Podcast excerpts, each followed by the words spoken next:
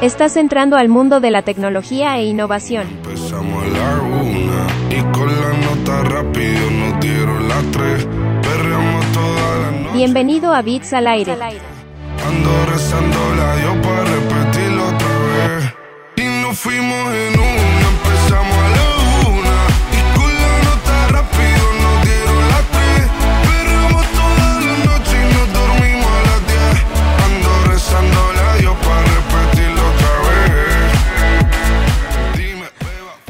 Bienvenidos a Bits al Aire, programa radial de la Facultad de Ingeniería. Nuevamente estamos aquí muy contentos de hacer este hermoso programa que para nosotros es de alegría.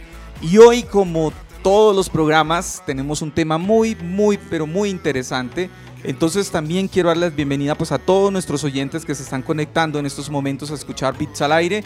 Y también saludo a nuestra productora Tatiana Hernández que nos acompaña siempre en el máster eh, con la música y con muchas más eh, cosas que nos sirven para llevar adelante este programa. También decirles a las personas que nos están escuchando a través de la emisora que nos pueden ver también por la página de Facebook de U Compensar Estéreo em, para que de pronto nos puedan ver ahí los gestos que hacemos. Quizás allí no puedan escuchar eh, los temas musicales por tema de restricciones, pero, pero sí pueden ver todo lo que pasa aquí en cabina mientras realizamos este programa. Y bueno, muy contento nuevamente y también quiero recordarles que mm, Bits al Aire tiene retransmisión eh, los días martes a las 9 de la mañana. Eh, entonces, para que usted si quiere repetir el programa, quiere volverlo a escuchar, eh, puede hacerlo eh, tranquilamente los, los días martes entonces. Y bueno, nada, yo estoy muy contento, como les decía, de estar nuevamente haciendo un programa para, este, para la Facultad de Ingeniería y Tecnología. Y vamos a empezar entonces a desglosar lo que vamos a trabajar pues la tarde de hoy. Eh, para ello, pues vamos a activar en nuestro programa a nuestra IA, a Jessica, quien nos dirá cuál, va, cuál es nuestra primera sección del programa. El tema. El tema de hoy. Perfecto, el tema de hoy. El tema de hoy tiene que ver con ultraconexiones. El tema de hoy es bastante interesante y vamos a tener a alguien que nos va a acompañar en esto. Hablaremos general de lo que son precisamente esas ultraconexiones, definiremos este concepto para que todos pues entremos en contexto de lo que es. También mm, estaremos hablando de lo que son o han sido las conexiones post pandemia. Mm, también el tema de lo que es el fin del roaming en Latinoamérica. Ya cuando entremos todos en contexto de lo que es las ultraconexiones, pues vamos a entender qué es esto. También lo vamos a ir aclarando. Y por último estaremos tratando lo que es el futuro de las ultraconexiones. Recordemos que este programa, Bits al Aire, está pensado precisamente para tratar los diferentes temas que se pueden am, trabajar en los diferentes programas que pertenecen a la Facultad de Ingeniería. Tenemos eh, la Ingeniería de Sistemas, Industrial, tenemos Telecomunicaciones y es precisamente que voy a pedirle a Jessica que nos dé nuestra segunda sección. El invitado. En esta hora del invitado, nosotros tenemos a un docente de la, del programa de telecomunicaciones, al docente John Harold Pérez Calderón, eh, a la cual le doy la bienvenida. Eh, bienvenido, ingeniero. Cuéntenos un poco de usted y qué es esto de ultraconexiones. Gracias, eh, un saludo fraternal para todos aquellos que nos están escuchando. Muchas gracias por invitarme a la IA. Ojalá no nos reemplacen, ¿no? No, sí. Eh, faltará mucho tiempo cuando la IA inspire, ¿no? Que es lo que hacemos desde la parte de docencia, que es inspirar a todo aquel que está en, el campus y pues eh, a toda la comunidad.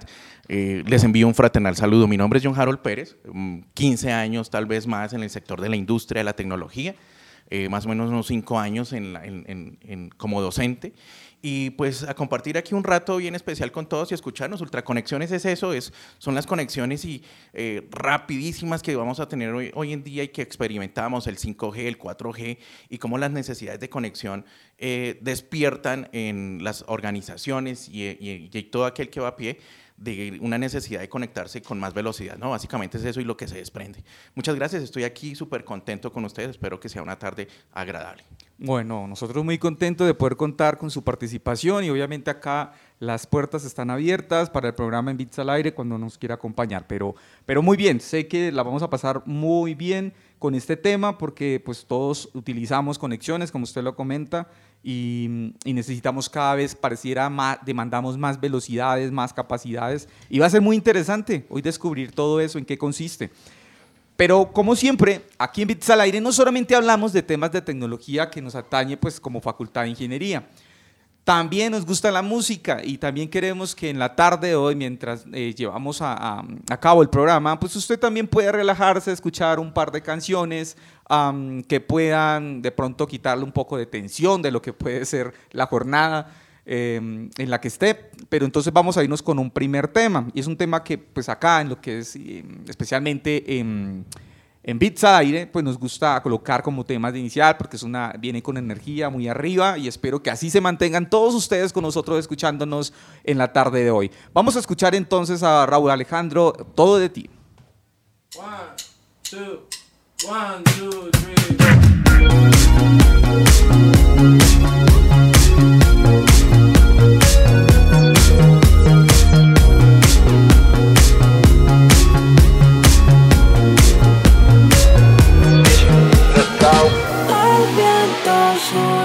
Tu cabello. Uh, uh, uh, uh, uh. Me matan esos ojos bellos.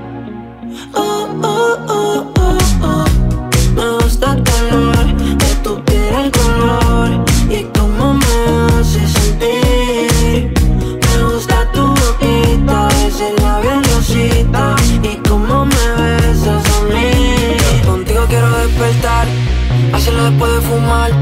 Ya no tengo nada que buscar, algo fuera de aquí. Tú combinas con el mar, ese bikini se ve fenomenal. No hay gravedad que me pueda elevar, me pones mal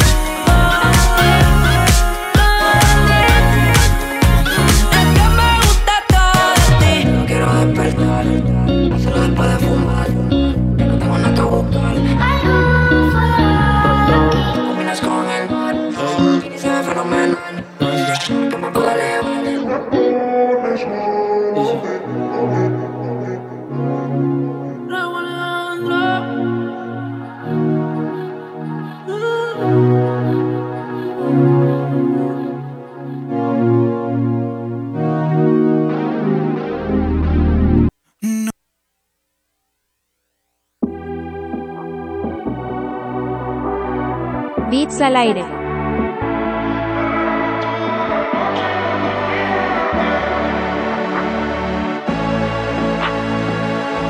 Llega al club con el combo, rápido la vi lejos, se pintaba los labios. Estamos de vuelta en Bits al aire, programa radial de la Facultad de Ingeniería. Y como les decíamos al comienzo, el tema de hoy a tratar es ultraconexiones.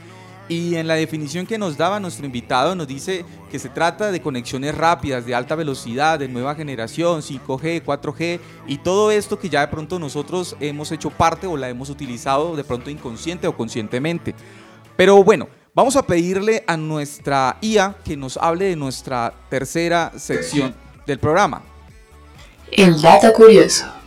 Bueno, el dato curioso tiene que ver con los usuarios por países, hablando de, pues, conexiones, de interconexiones, pues vamos a, mirar una información que nos da un estudio. Dice que a la cabeza de los países con mayor número de personas conectadas está China, con 742 millones de usuarios, seguido por Estados Unidos con 312 millones, la India con 243 mi- millones, Brasil con 121 millones y de Japón con 119 millones de usuarios conectados. España se sitúa en el puesto 21 con 43 millones de usuarios, lo que representa impresionantemente un 92% de interconectividad que existe, pues hablando en general de la población mundial, ¿no? Em, cada segundo, pues van aumentando, pues este número de usuarios que se están interconectando, porque cada vez se hace más apropiado. Jessica, quizás nos puedas aportar un poquito más sobre información de dispositivos conectados a Internet. El número de dispositivos conectados a Internet en estos momentos supera a la población mundial, por lo que hay más de 7 mil millones de dispositivos conectados. En el 2020, estuvieron más de 20 mil millones de dispositivos conectados al Internet. Muchas gracias, Jessica. Fíjense que cuando nosotros hablamos de eso, eh, John, que es nuestro invitado docente acá del, programa de Ingeniería de Telecomunicaciones, que saludamos aquí a la camarita, claro, eh, eso, eso dice que, que hay una necesidad de interconexión, de utilizar la tecnología, o sea, la gente se ha volcado. Y por eso queríamos aclarar al comienzo qué era eso de las ultraconexiones, pues para que todos entráramos en contexto, John. Entonces, eh, nuevamente, repítenos, ¿qué es eso de ultraconexiones? Ultraconexiones es la capacidad o la necesidad que genera eh, todos los usuarios de tener la disponibilidad de una conexión y pues obviamente velocidades que superen sus expectativas y pueda generar cualquier, diferentes tipos de trabajo, ¿no? Ya hoy en día cambió la manera de ver la televisión, ¿no? Necesitamos que 4K y con ello pues unas velocidades eh, gigantes y una ancha de banda gigante y pues obviamente allí no nos podemos quedar con una autopista pequeña, ¿no? Debe ser un canal gigantesco y nacen las ultraconexiones y las redes de nueva generación y es lo que viene a cubrir 5G y pues realmente eh, ya se hablan de, prue- de pruebas de 6G, ¿no? Sí. Lo hemos implementado, 5, eh, 5G, ya estamos hablando de 6G. Eh, Colombia eh, no estamos tan atrasados en, para Latinoamérica. Eh, estamos implementando redes de 4.5G porque pues ustedes ven en sus dispositivos móviles porque realmente todo se volca a la movilidad, ¿no? Hoy, es, no, hoy no necesitamos estar pegados a un cable, ¿no? Entonces necesitamos movilidad, todos los dispositivos que se interconecten, el IoT, como lo mencionaba allí, la IA, que eh, yo sigo aquí todavía pensando que no me vaya a reemplazar en algún momento. Eh, pero realmente sí, eh, necesitamos más descargas, eh, más velocidad y realmente la industria la necesita, ¿no? Eh, los, los vehículos autónomos y todas estas tecnologías que se despliegan a partir de eso. Pero, John, eh, da la sensación de que sí, todo toda esa tecnología que ha aparecido y las posibilidades con las velocidades que hoy demanda pues la, gente, las organizaciones, pareciera que todo está pasando tan rápido a su vez, ¿no? ¿Por qué se está dando este fenómeno? De pronto, eh, ¿se le ocurre a usted qué puede ser lo que esté haciendo, que esté sucediendo estas cosas? Claro que sí, dentro de eso las inteligencias artificiales, ¿no? El tema de procesamiento, eh, por eso hoy nuestros dispositivos cada vez son más rápidos, nuestros terminales móviles, y realmente eh, el, el tiempo está pasando de, tan rápido que las necesidades también van con ellas, ¿no?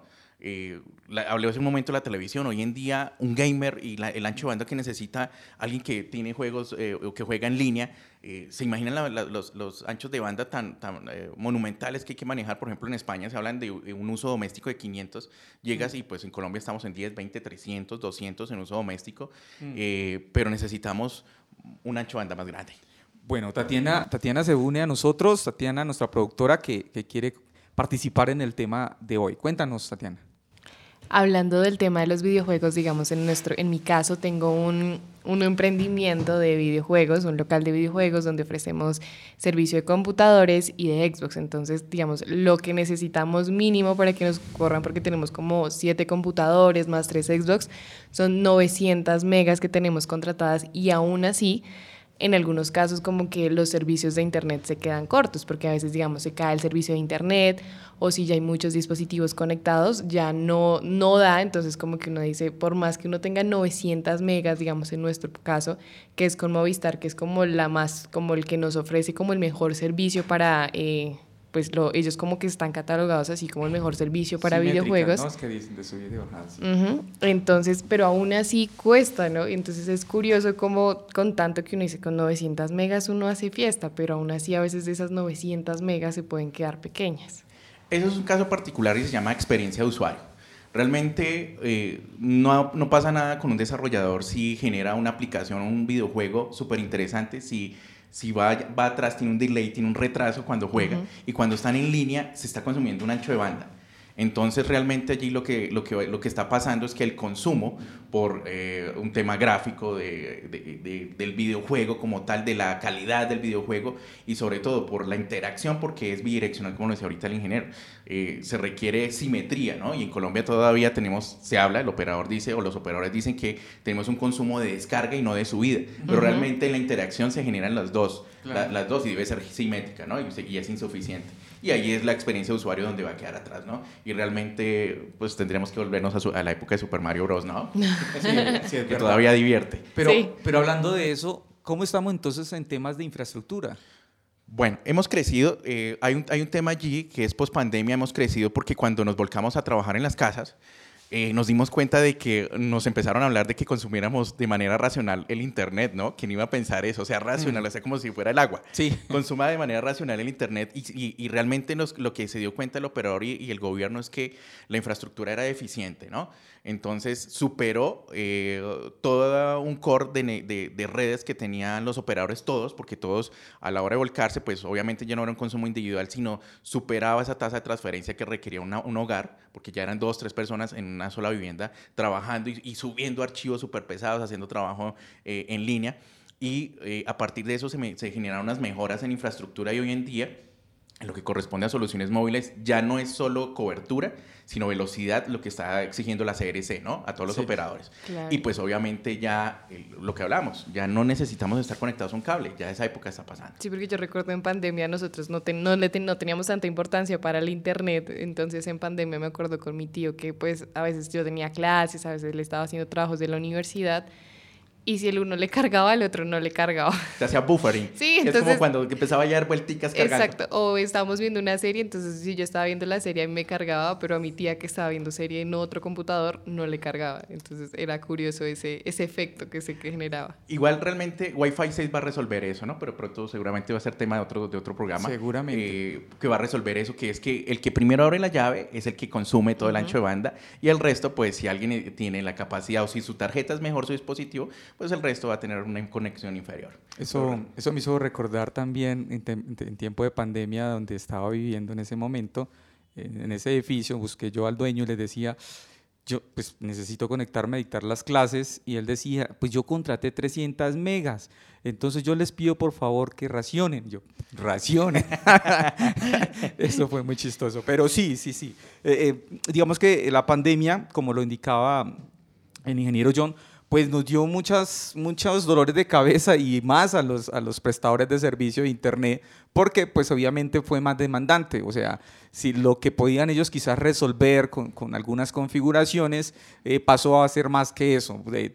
Se dieron cuenta que tenían quizás falencias en las instalaciones, en las, en las capacidades con las que contaban y tuvieron que en esa época empezar a revisar todo el tema de, de- de- de lo que era el tendido Infraestructura, claro. Ajá, Ajá. Y, y para mejorarlas, ¿no?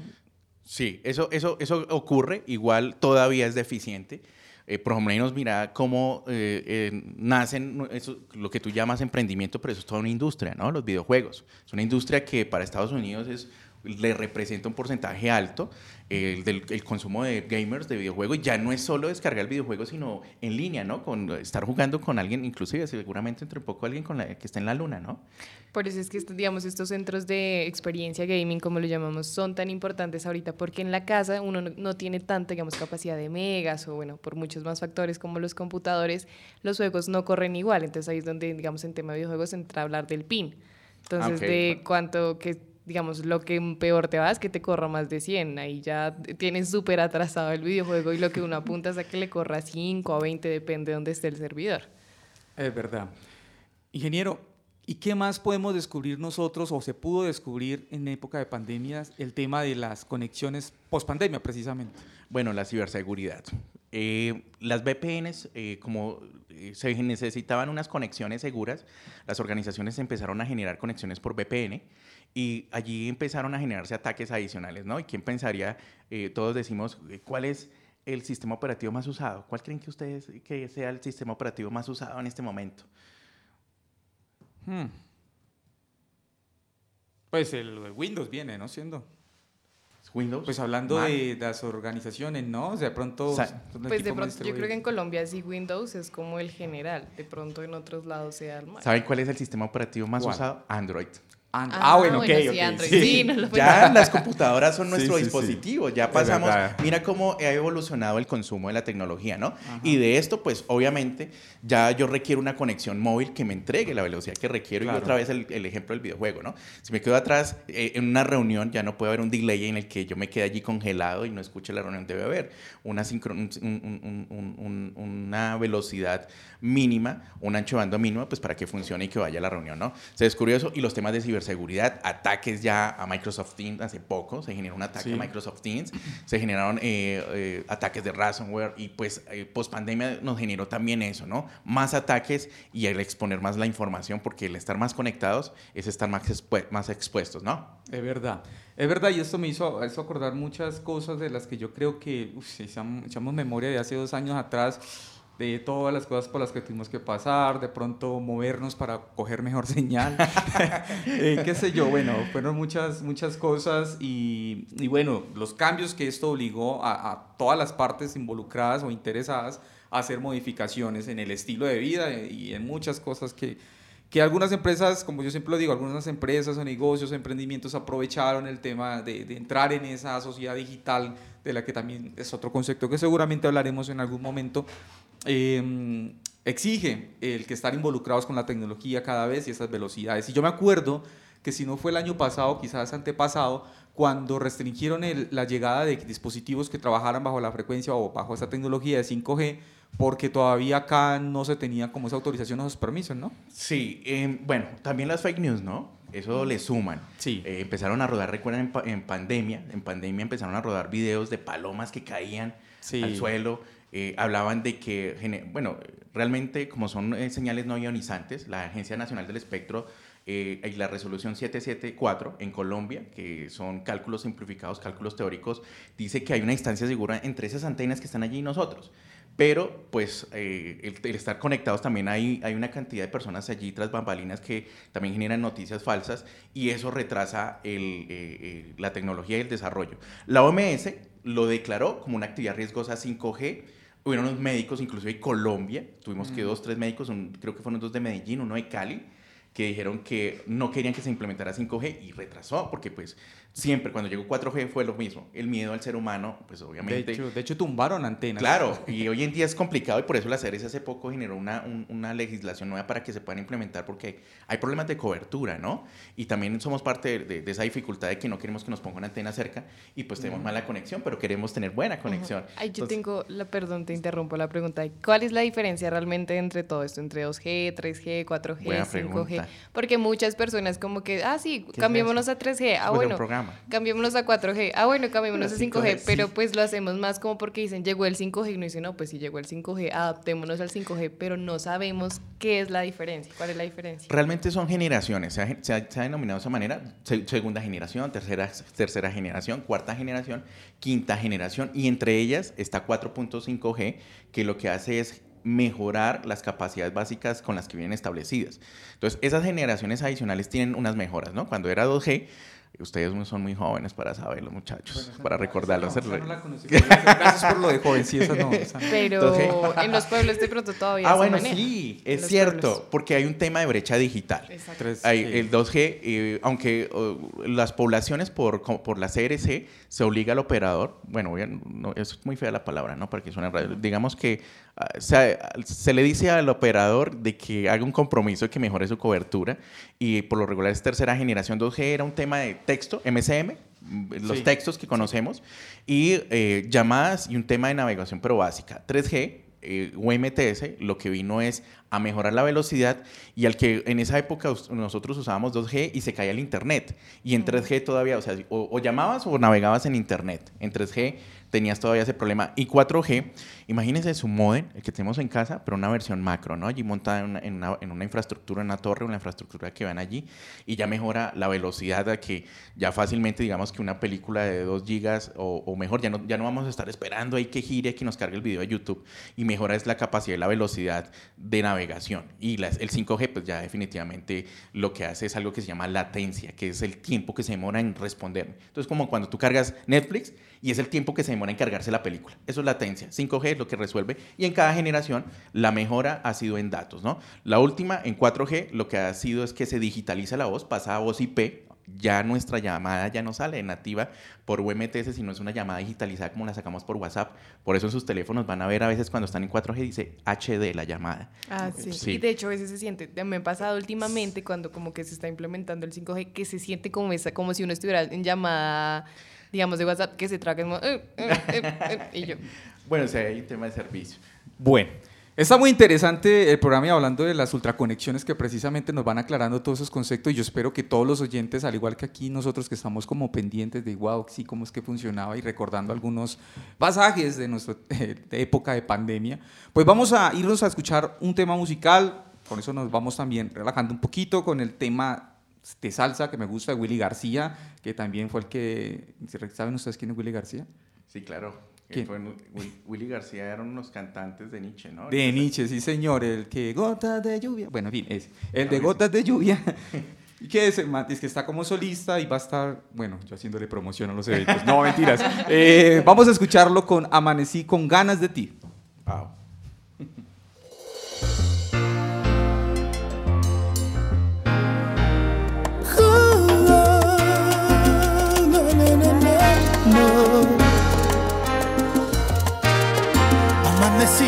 Ganas de ti. ¿Dónde estás? Ven aquí. Explota mi cabeza y así. Duro un día sin ti. Amanecí entre sábanas, en el calor de mi cuarto, desesperado por verte,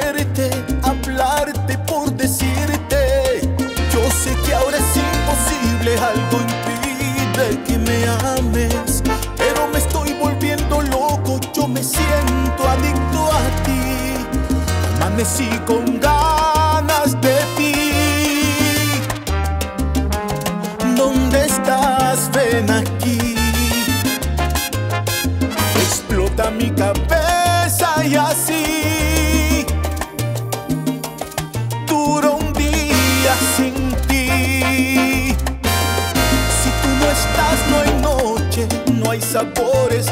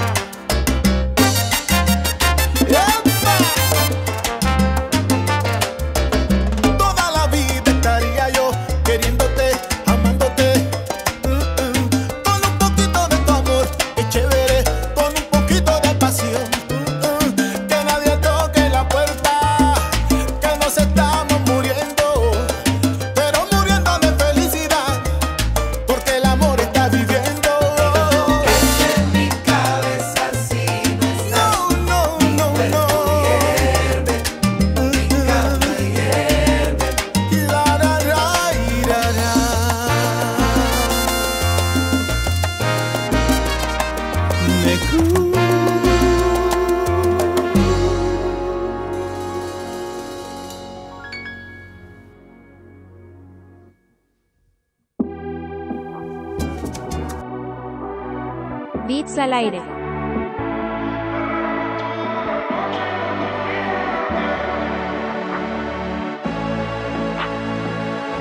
Llega al club con el combo, rápido la. Bueno, continuamos en Bits al aire hablando de ultraconexiones. Esta conversación, este tema el día de hoy ha estado muy interesante con nuestro invitado, el ingeniero John, del programa de telecomunicaciones, y con Tatiana, nuestra productora, que también ha estado muy participativa en nuestro programa, precisamente contándonos el tema de experiencias que ha tenido en cuanto a su emprendimiento. Y, eso nos ha servido para desglosar precisamente alguna terminología, porque todo lo que tiene que ver con ultraconexiones o conectividad o redes eh, involucra muchos, muchos conceptos que tendríamos que amarrarlos ahí. Y bueno, ahí vamos aclarándolos. Pero en esta, en esta segunda parte, mm, usted nos, nos propone el tema de- del roaming en Latinoamérica. ¿Qué es eso del roaming? Bueno, realmente lo del roaming, lo del roaming es, es eh, la capacidad que tiene el dispositivo para, para conectarse en diferentes zonas, ¿no? Cuando uno pasa una, de un li- de un límite de una zona u otra, eh, allí es donde se establece una conexión porque quien presta el servicio es, está como de local y cuando transgrede o cuando pasa esas, esas eh, eh, límites, pues se genera unos costos adicionales para el operador y pues se define como, como la capacidad de, de hacer esos cambios, ¿no? Que obviamente debe estar asociado a un servicio. Bueno, y en Latinoamérica, ¿cómo funciona eso a diferencia de en Europa? O sea, en Europa, si yo viajo con mi teléfono y habilito eso, ¿eso tiene costos? ¿Qué Bueno, pasa? sí. Eh, muy interesante la pregunta. Bueno, realmente en Latinoamérica se generó el acuerdo 854, fue en el 2022, eh, a, partir de la comunidad andina, en donde está Colombia, está Argentina, está Perú y Bolivia. Eh, si ustedes llevan su dispositivo a esas zonas, a esos países, y tienen un plan vigente en Colombia, eh, todos los operadores que tengan cobertura en esa zona están obligados, suena feo, ¿cierto? Están eh, eh, comprometidos Sí, con entregar el servicio en esa zona y viceversa, ¿no? Entonces eh, ya no se generan costos adicionales para que puedan disfrutar en voz y en datos en lo que corresponde a, a soluciones móviles, todo colombiano, peruano, eh, boliviano y ecuatoriano en ese, en ese acuerdo que se generó a partir de enero del 2022, ¿no? Y que no, no, no, no se ha socializado mucho, mucha gente no sabe, y activa su paquete de rooming y, porque, y le cobran, es, es costoso, ¿no? Entonces es costoso, son unos cargos adicionales que generan. Sí, sí, esos eran la- como que los interrogantes. O sea que si yo, bueno, ya mencionamos, ya, ya Tatiana, la productora, mencionó una empresa de servicio. Mencionémosla otra vez. Eh, por ejemplo, Movistar funciona en España, porque de hecho creo que la casa es allá, es allá, Sí, ¿no? La casa matriz. Y entonces si yo me traslado allá, ¿tendría cobros también? Sí, O sea, hay un roaming porque eh, a menos de que tenga eh, algunos beneficios especiales por clientes, pero ya eso lo maneja independiente el operador. Pero sí tiene unos costos y por lo regular son altos, ¿no? Eh, si está fuera de la zona andina, en Latinoamérica, eh, eh, genera unos costos adicionales, ¿no? Inclusive yo escu- eh, hay, hay paquetes de 90 mil, 100 mil pesos el día, ¿no? Y pues absurdo, ¿no? Un gasto allí altísimo si es un colombiano de a pie, ¿no? Ok. Ahí saldría más barato comprar un operador de allá, ¿no? Es correcto, inclusive por eso hay eSIMs, son Ah, virtual sí, sí, sí. cards, Ah, sí. chips que puedes comprar y eh, eso es otro tema, ¿no? La- ya las SIM card, esos, esas tarjeticas pequeñitas que le poníamos a los teléfonos ya pasaron de moda, Yo ¿no? tengo ahorita el. SIM y la SIM también. Exacto. dos. Entonces te venden el servicio de SIM, tú, tú escaneas un código QR y compras el chip allá y tienes movilidad, ¿no? Inclusive puedes conservar el mismo número y unos- hay unos servicios allí especiales que obviamente van a ser más costosos que tu plan local, ¿no? Y si le hacemos la conversión de dólares a pesos, ¿no? Sí, de O acuerdo. a euros. Entonces, estábamos definiendo qué era eso del, del roaming. Entonces, dice que se refiere a la capacidad de un teléfono de efectuar y recibir llamados más allá del área de servicio local de una empresa que brinda la prestación, llegando como a esa definición. Dice Sí. que de este modo, haciendo uso del roaming, un usuario puede comunicarse en países extranjeros o regiones donde su compañía de telefonía no opera. Entonces, bueno, tiene que utilizar casi que, o sea, es como, como tomar prestado o alquilar por un ratico lo que dure o lo que necesite estar comunicándose. Sí, realmente es como el alquiler, ¿no? El derecho a ese goza del servicio en otra parte donde, si no estás en casa, es como si, si tuviera que pagar una habitación, una habitación fuera, me voy de viaje, ¿no? Para, para, para Medellín, pero hablemoslo aquí, me voy de viaje para España y ya tengo una renta o tengo una vivienda propia en Colombia, pero si voy a pernotar en, en, en eso- en otro país, tengo que pagar un hotel, ¿no? Es básicamente eso para tener el, el- el servicio, el derecho al uso de ese servicio. Bueno, yo por acá estaba mirando eh, nuestra transmisión del Facebook Y Joana Rodríguez Parra por ahí nos saludaba. Entonces, si puede estar- saludos. Saludos a Gina La Rodríguez. saludamos. Eh, también, si ustedes tienen preguntas de pronto con nuestros invitados en, en cualquiera de los programas que estemos desarrollando, nos pueden escribir a, a través del Facebook y ahí podemos nosotros responder o atender pues la inquietud que usted pueda tener referente al tema que estemos tratando en esa oportunidad.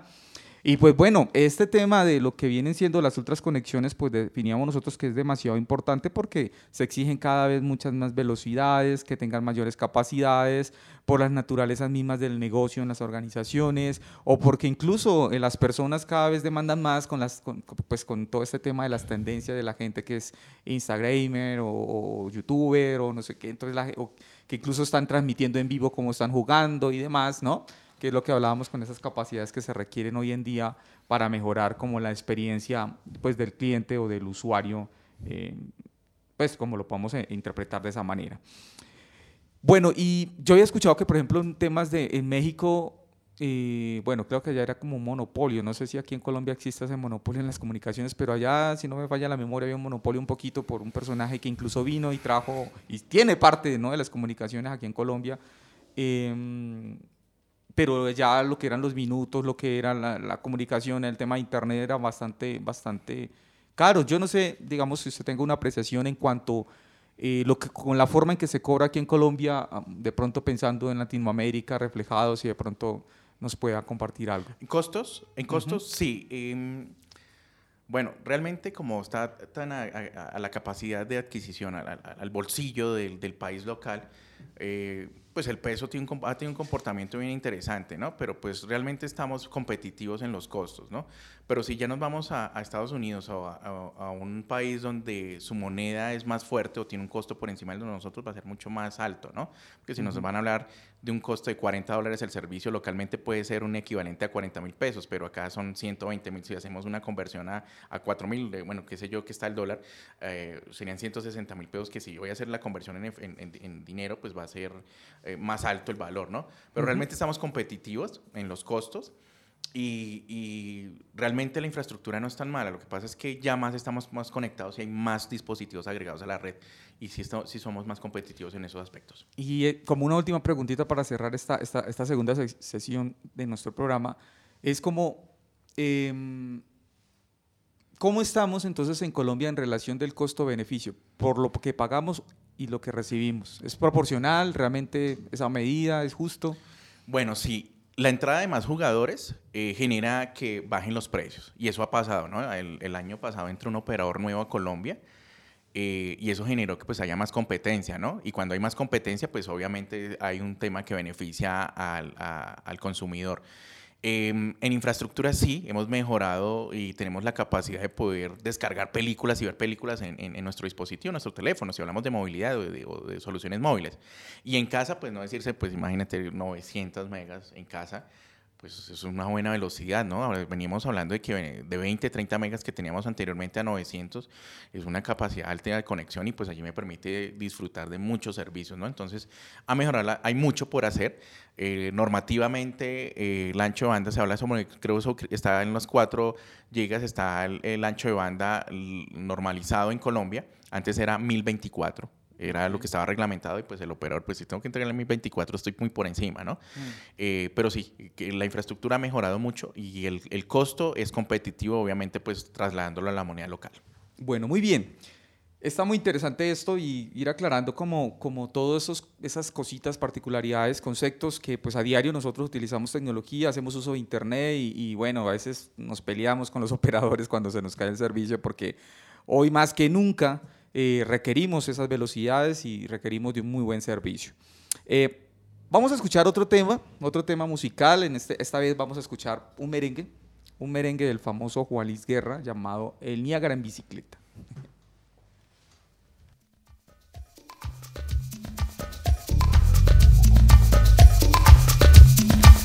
Me di una sirimba un domingo en la mañana cuando menos lo pensaba. Caí redondo como una guanábana sobre la alcantarilla. ¿Será la presión o me ha subido la bilirrubina? Y me entró una calentura y me fui poniendo blanco como bola en naftalina. Me llevaron a un hospital de gente, supuestamente. En la emergencia recepcionista escuchaba la lotería. Alguien se apiada de mí, grité perdiendo el sentido. Y una enfermera se acercó a mi oreja y me dijo, tranquilo Bobby, tranquilo,